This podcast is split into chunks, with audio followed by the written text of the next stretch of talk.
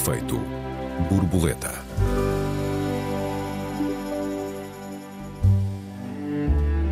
Regressada a época de fogos, o plano de combate surge este ano reforçado.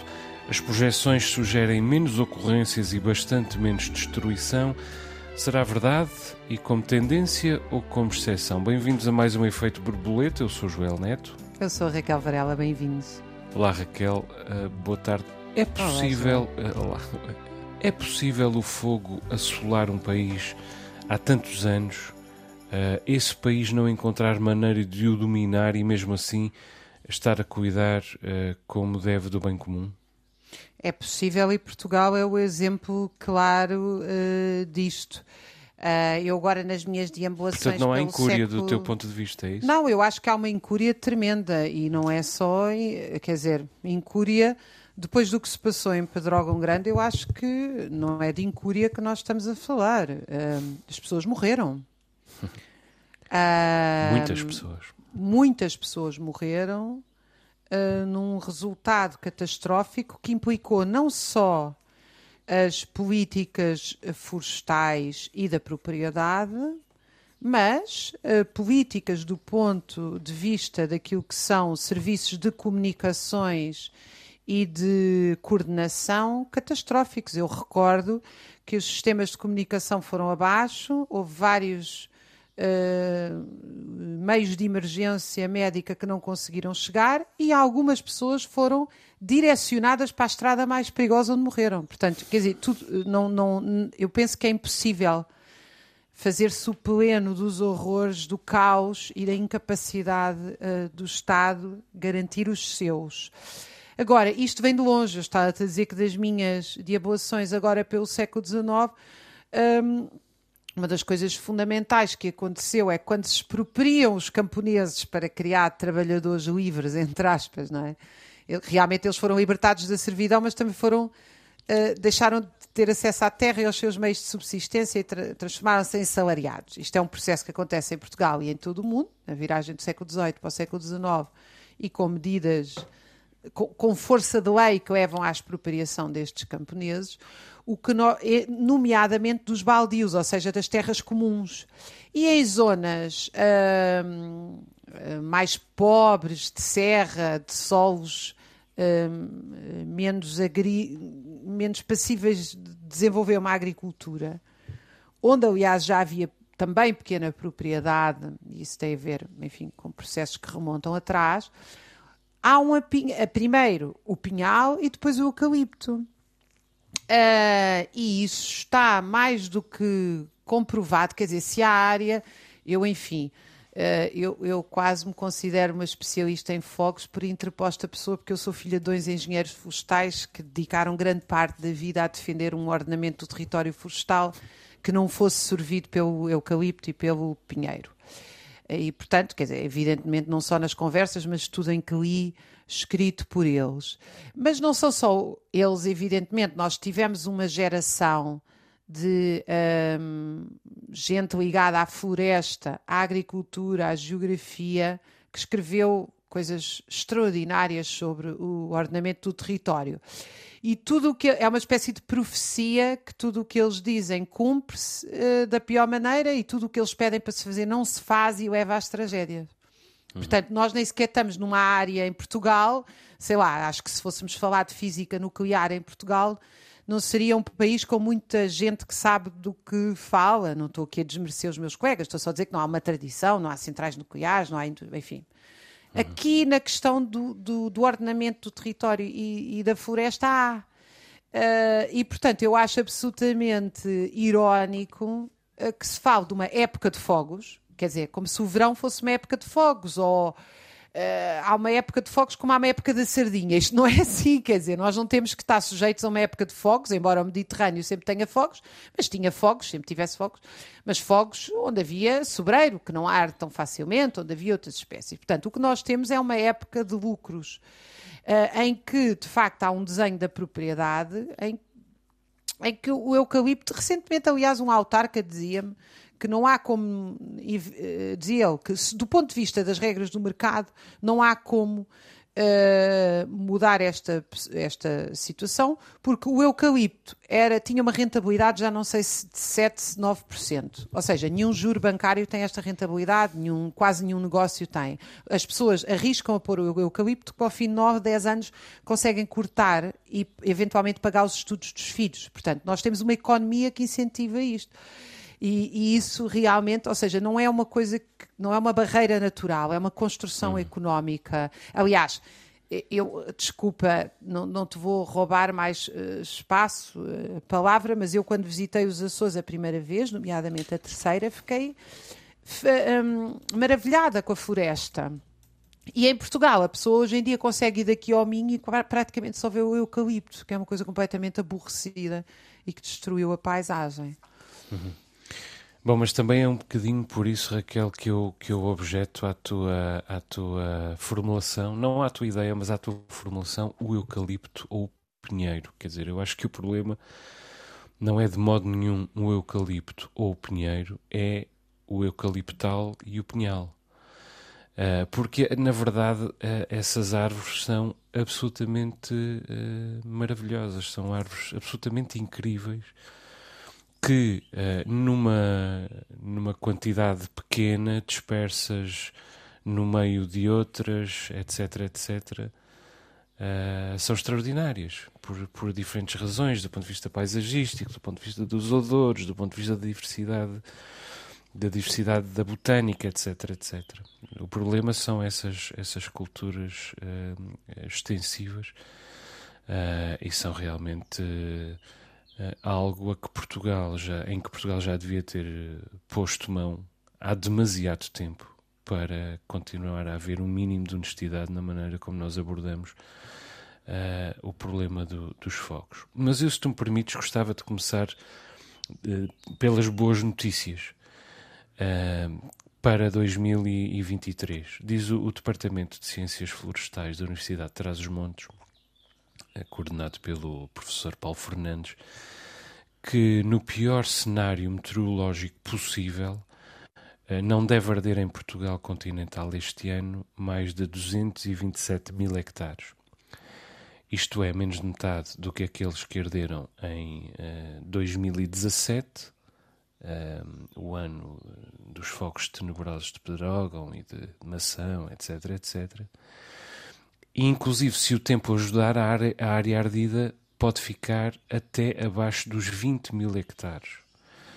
Uh, portanto, qualquer coisa como 30 vezes menos aquilo que ardeu em 2017. Uh, eh, ou seja, uh, vale a pena celebrar isto, até porque se trata de valores seis vezes inferiores àqueles que, arderam, de, que se perderam em 2020, 2021. Né? E, portanto, uh, uh, e, e, em média desde 2012 até 2021. Portanto, são boas projeções. Uh, os fogos já começaram, mas não vão provocar a destruição, a, a, destruição habitual e de modo nenhum vão chegar à, à destruição do ano negro de, de 2017. Agora, porquê o intervalo? Por três razões diferentes explicam especialistas, uh, ou por outra, uh, em resultado de um cálculo que tem que ver com o modelo, o modelo da área ardida, com consideração de, de diferentes variáveis. por um lado, um cenário meteorológico favorável, do ponto de vista da previsão, por outro, Uh, tendo em conta o número de médio, médio de fogos registado entre 2018 e 2022 e, por outro ainda, o acumulado de área ardida nos últimos seis anos. Portanto, a meteorologia será fundamental um, e, e, e, é evidente que este intervalo entre 20 mil hectares ou 227 mil hectares é um intervalo muito grande. A meteorologia será uh, fundamental. Agora, porquê é que realmente vai uh, arder menos? Sobretudo porque já ardeu. Ou seja, uh, em resultado da área ardida não renovada, ainda não renovada e, portanto, ainda não disponível para uh, arder uh, de novo. É um fator. Não são propriamente boas notícias. não arde porque já ardeu. Exatamente. Quer dizer, é, um, é uma celebração um pouco pífia. Portanto, não arde porque não há para arder. Porque, é um bocado, eu não vou partir uma perna porque parti uma, estou aqui imobilizada no sofá, não, um parti, estou a dar o um exemplo. É um bocadinho, é um bocadinho essa, essa lógica. Um, bom, enfim, também há outros, outros, uh, outros elementos favoráveis nesta, nesta uh, equação e para já os sinais realmente de maio são bons do ponto de vista da, do ponto de vista das chuvas que mantêm alguma umidade que reduzem a, a, a volatilidade da, da, da floresta. Mas quer dizer são uh, uma série de, de indicadores uh, um tanto vulneráveis uh, e, sobretudo, não são sustentáveis, quer dizer, não são indicadores que nos uh, demonstrem que no próximo ano as coisas vão correr bem novamente ou progressivamente melhor. Porquê? Porque precisamente seis anos é um, o intervalo que se considera que a área ardida funciona como fator protetor. Uh, ou seja, no próximo ano uh, terão passado sete anos sobre os incêndios de 2017 uh, ah, e, portanto, a floresta já estará oficialmente renovada e pronta para arder de novo. Um relatório divulgado pela Agência Europeia do Ambiente mostra, aliás, que Portugal foi, em 2022, apesar desses fatores protetores, o segundo país europeu mais afetado. O mais afetado foi Espanha, uh, com uma área uh, correspondente a 208, perdão, uh, uma área ardida de 2.754 km quadrados, em resultado de 208 incêndios de 30 ou mais hectares. Portugal foi o segundo mais afetado, com 153 incêndios de 30 ou mais hectares, que queimaram uma área na, na ordem dos 949 km.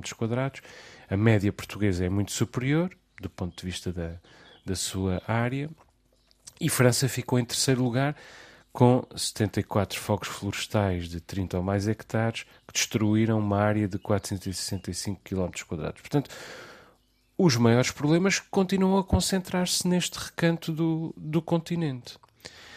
Aliás, o mesmo estudo da Agência Europeia Europeia do Ambiente uh, estima que uh, no cenário que inclua a projeção de alterações climáticas com elevado número de emissões de dióxido de carbono, a, a Península Ibérica vai sofrer nos próximos anos um aumento acentuado. Um, repito, aumento acentuado do número de dias com elevado perigo de incêndio.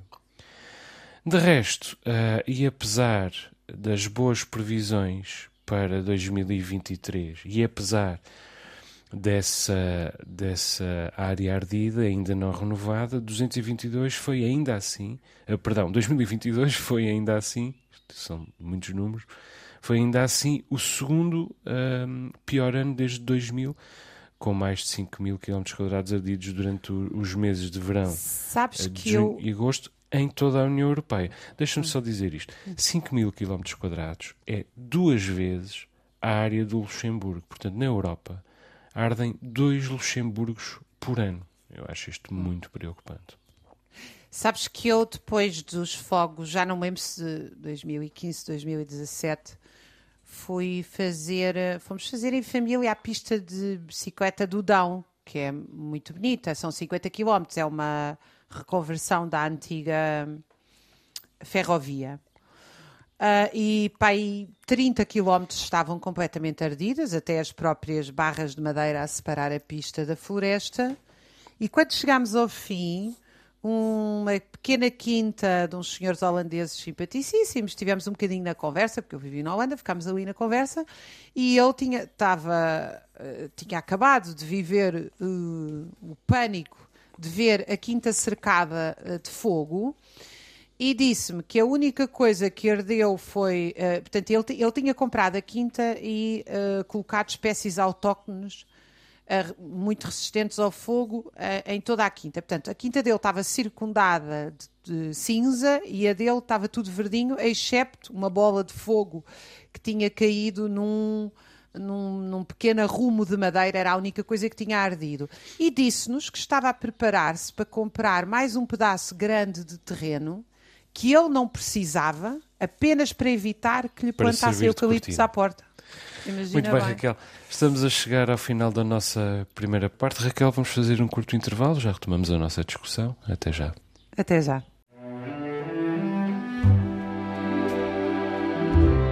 Efeito borboleta.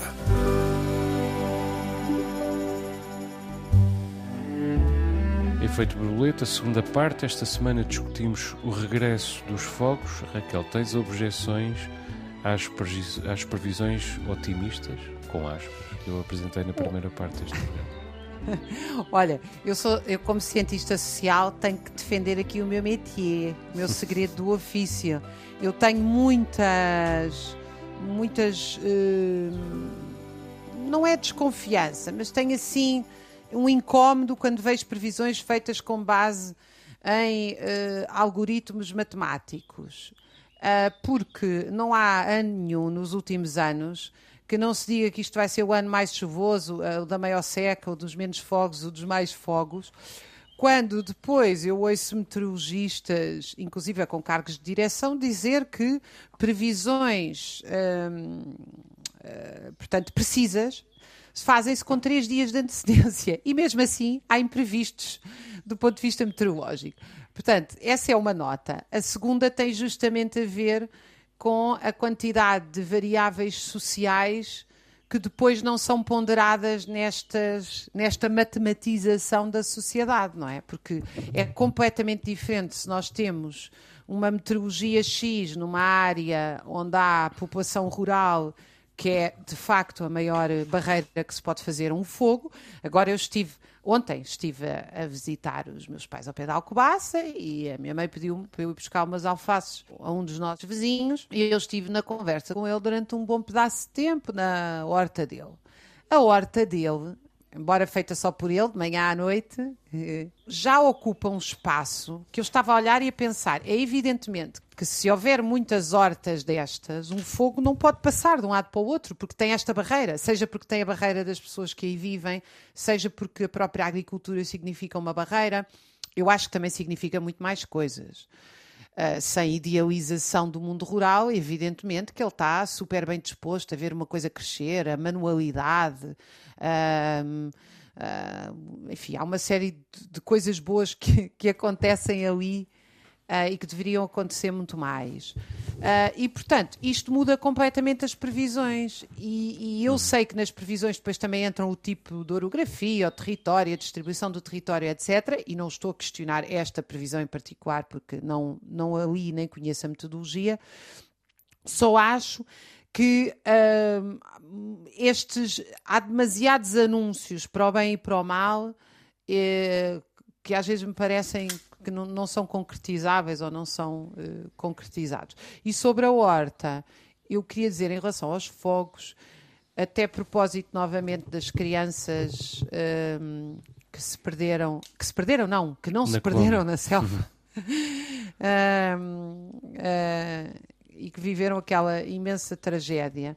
Uma das coisas incríveis que aquelas crianças nos demonstram é que, do, do, qual nós fomos expropriados. Eu digo nós porque eu também fui. Eu sou uma pessoa quem, apesar de ter tido uma avó camponesa e dos meus pais estarem muito ligados ao campo, tenho pouco aprendizagem manual. E isso é uma coisa que me chateia muito. Quando eu falo da separação entre trabalho manual e intelectual, não estou só a falar dos que não fazem trabalho intelectual, estou a falar dos como eu, não sabem pregar um prego decentemente, não sabem fazer crescer um, uma agricultura elementar. Tens de vir aos Açores fazer uma formação, Raquel. É, não, mas é verdade, porque também uma coisa é nós irmos como curiosos, não é? Pronto, eu fazia muita coisa dessa com a minha avó, mas a verdade é que é tudo um bocado, quando fazemos, fazemos um é bocadinho... É lúdico, não é? É, um bocado do estilo ir ao turismo rural e, Sim, e pronto. Não é uma coisa que esteja, que faça parte da nossa vida. E isto também se reflete na nossa relação com a floresta, que, da qual nós estamos muito apartados, não é? Uh, mesmo quando se vai fazer passeios para a floresta, etc., cada vez mais nós não, não, não, não, sabemos usar a floresta, não sabemos estar na floresta. Não estou a dizer que isto está diretamente relacionado com os fogos, mas uhum. está relacionado de uma certa forma, que é a mas nossa. Está, está. Claro. É a nossa longínqua relação com o mundo uh, natural. E é a nossa capacidade de sobrevivência em geral. Sim. É preciso dizer que o, que o governo português tem feito um esforço para, para reunir meios para o combate aos fogos este ano. Eh, e num cenário desfavorável, que é o cenário da guerra da Ucrânia. Quer dizer, há muitos meios mobilizados para a guerra da Ucrânia, meios militares cedidos pelos mais eh, variados países, mas também meios privados alugados por todo o tipo de empresas. E, e para, empresas para as quais a guerra é uma boa oportunidade de negócio, visto que os valores envolvidos são sempre altíssimos. Uh, mas quer dizer, nem todos os planos uh, de António Costa e Duarte Cordeiro, Ministro do Ambiente, têm resultado. Uh, a 1 de junho, no primeiro dia oficial da época de fogos, já se dizia haver apenas 55 aeronaves disponíveis para combater fogos, menos 17 do que aquilo que estava previsto, nem era do que aquelas que se desejava ter ou do que aquelas que era ideal ter, era do que aquilo que estava previsto. Eh, Portugal ter. E portanto já, já tinha um, menos um quarto, das, um quarto dos meios aéreos que pretendia. Quer dizer, foi anunciado de imediato que cinco, que cinco helicópteros Kamov tinham tido o aval para operar no primeiro pico dos incêndios e a Força Aérea disse de imediato uh, que um, esperava ter mais de uma dúzia e meia de aparelhos a operar durante eh, esse mês. Mas três dias depois, o ministro da Administração Interna, José Luís Carneiro, já não esperava que Portugal conseguisse reunir uh, um número superior a 60 aeronaves a operar no, no período crítico, uh, que é o mesmo número que reuniu no ano passado, mas o ano passado não foi um bom ano, embora não tenha sido tão tenebroso como 2017. Entretanto, uh, o Conselho de Ministros aprovou novas medidas de prevenção e combate eh, desde logo, os, os sapadores florestais vão ter mais apoio, cada equipa passa de um apoio de 45 mil euros eh, por ano para um apoio de 55 mil euros por ano. Depois, os planos municipais de defesa da floresta foram prolongados até final de 2024, assim como foram criadas uma série de medidas de exceção para intervenções de urgência. E, finalmente, um terceiro diploma prevê uh, novos e mais eficazes, ou pelo menos prometidamente mais eficazes contratos-programa com as federações representativas dos baldios e cujo montante global passa para 3,6 milhões de euros. Uh, perdão, passa de 3,6 milhões de euros para 5,4 milhões de euros, uh, cobrindo não agora 19 agrupamentos de baldios com um total de 100 mil hectares, mas 29 agrupamentos de baldios com um total de 160 mil hectares.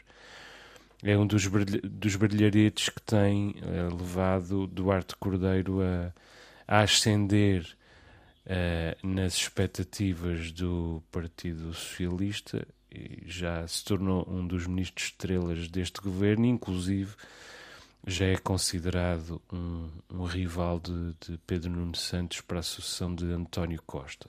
Agora, a minha pergunta é: como é que, ao fim de tantas décadas, de tantos esforços e de tanto dinheiro, continuamos a não sair disto?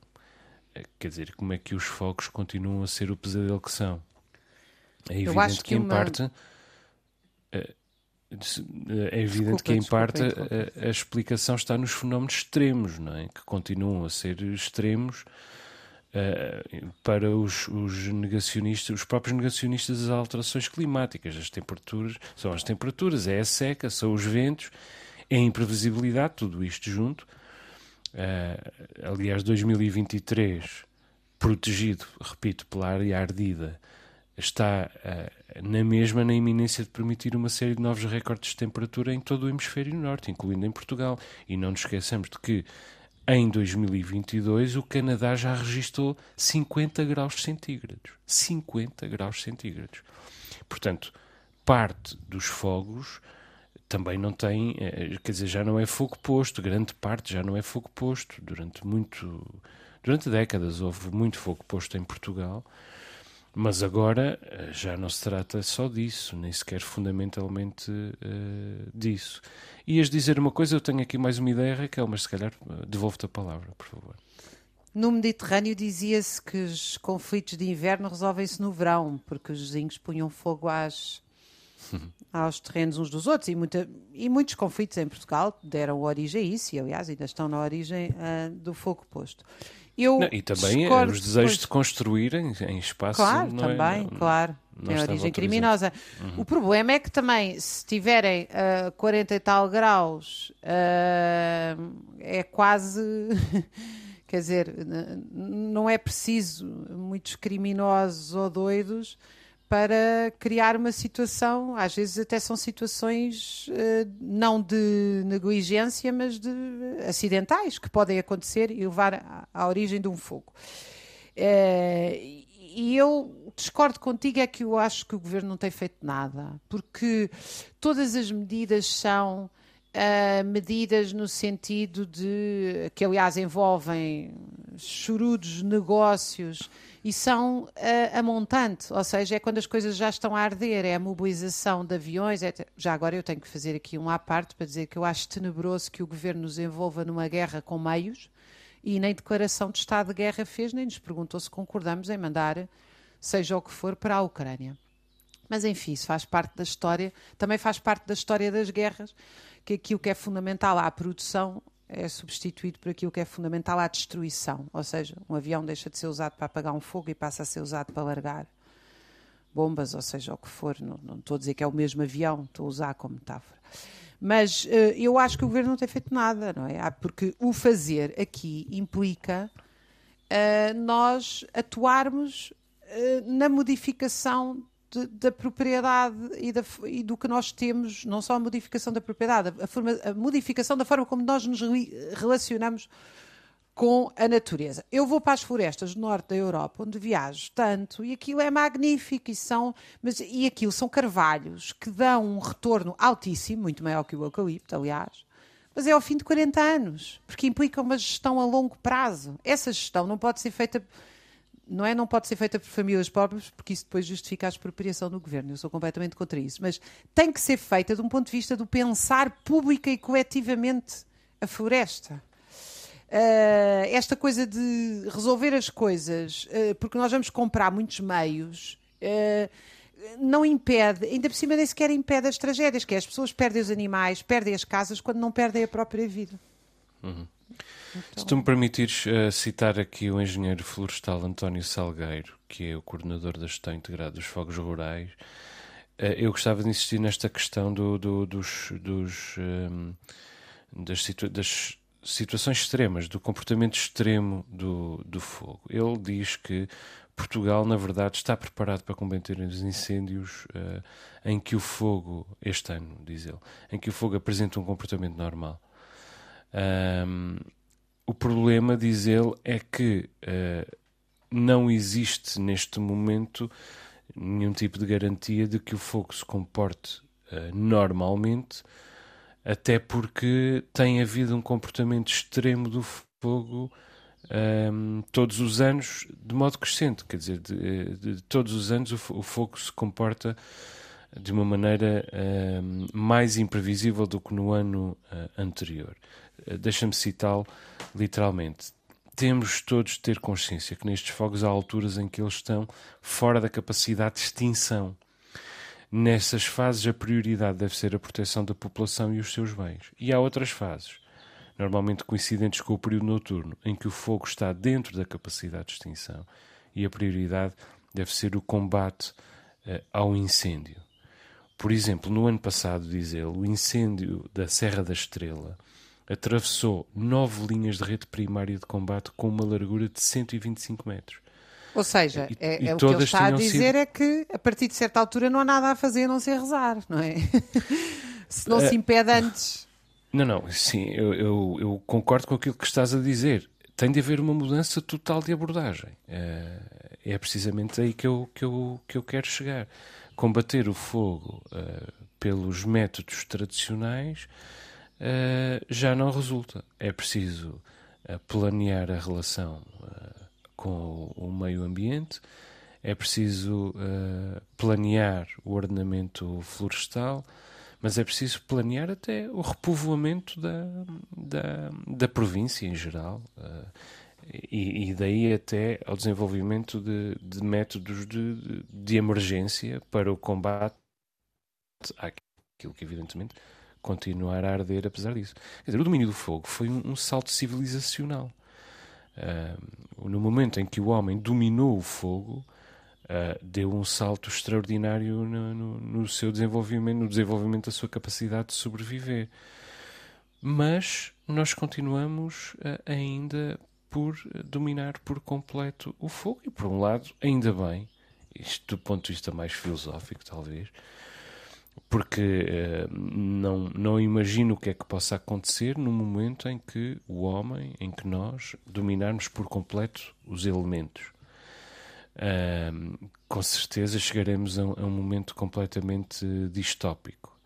Mas, por outro lado, somos obrigados realmente a, a lembrarmos da nossa impotência e da nossa, da nossa finitude o que é uh, especialmente preocupante no mesmo momento em que estamos angustiados com a possibilidade, já temos desenvolvido a inteligência artificial para lá de um ponto em que possamos, em que possamos dominá-la, Raquel. Eu continuo a achar que a questão uh, do, da nossa relação com a natureza passa também por uma questão de, do modelo, da crítica ao modelo de negócio que está por trás disto, porque o que nós temos de facto é a exportação de pasta de papel.